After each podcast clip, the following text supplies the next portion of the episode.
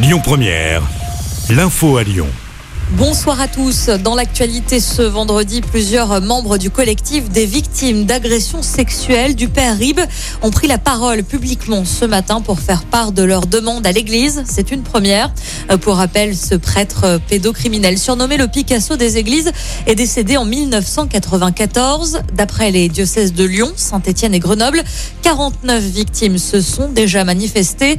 Parmi leurs revendications, la prise en charge de tous les soins par l'église catholique sans limite de temps et de durée ou encore l'imprescriptibilité des crimes contre les mineurs. De nouvelles tensions ont éclaté hier soir dans le 9e arrondissement de Lyon, dans le quartier de la Duchère. Des mortiers ont notamment été tirés des poubelles incendiées. On le rappelle, la semaine dernière déjà, des coups de feu avaient été tirés dans ce quartier. Trois personnes avaient été blessées par balle.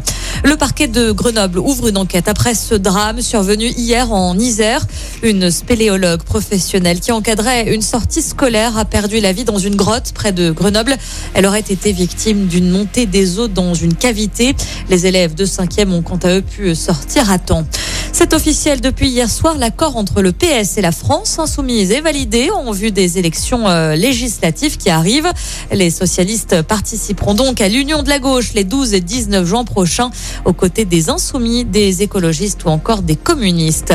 Et puis à ce propos, il reste seulement quelques heures pour vous inscrire sur les listes électorales si ce n'est pas déjà fait par voie postale ou bien directement en mairie pour pouvoir voter lors des élections.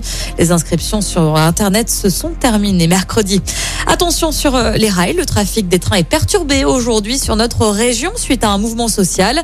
Une dizaine de lignes TER est concernée. Vous retrouvez tous les détails sur le site internet de la SNCF. Et puis on parle football pour terminer avec le début de la 36e journée de Ligue 1 ce soir.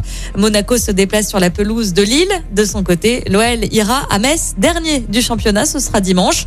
Coup d'envoi à 13h. L'OL qui est 7e à 5 points de la 5e place, à 3 journées seulement de la fin de ce championnat. Écoutez votre radio Lyon Première en direct sur l'application Lyon Première, lyonpremière.fr et bien sûr à Lyon sur 90.2 FM et en DAB+. Lyon Première